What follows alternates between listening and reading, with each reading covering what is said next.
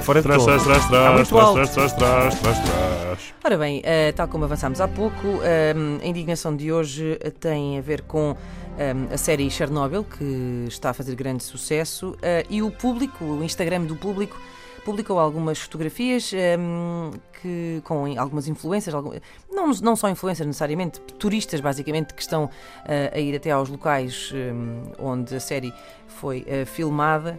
Eh, para tirarem, fazerem belas poses junto eh, a coisas bastante destruídas. Ora bem, eh, diz o público, fotografias com poses ousadas divulgadas nas redes sociais têm gerado críticas sobre os comportamentos dos visitantes de Chernobyl, um destino cada vez mais procurado por turistas desde que a minissérie da HBO sobre o desastre estreou.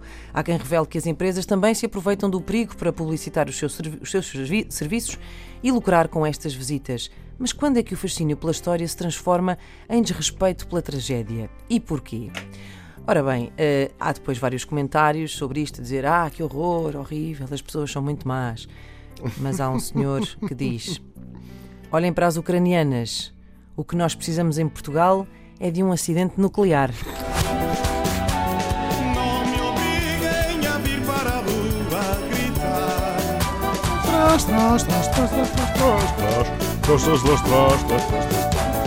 Já alguém viu a série? Ah, não, ainda não. O homem tem razão. Eu gosto sempre de dizer o homem tem razão. O homem tem razão.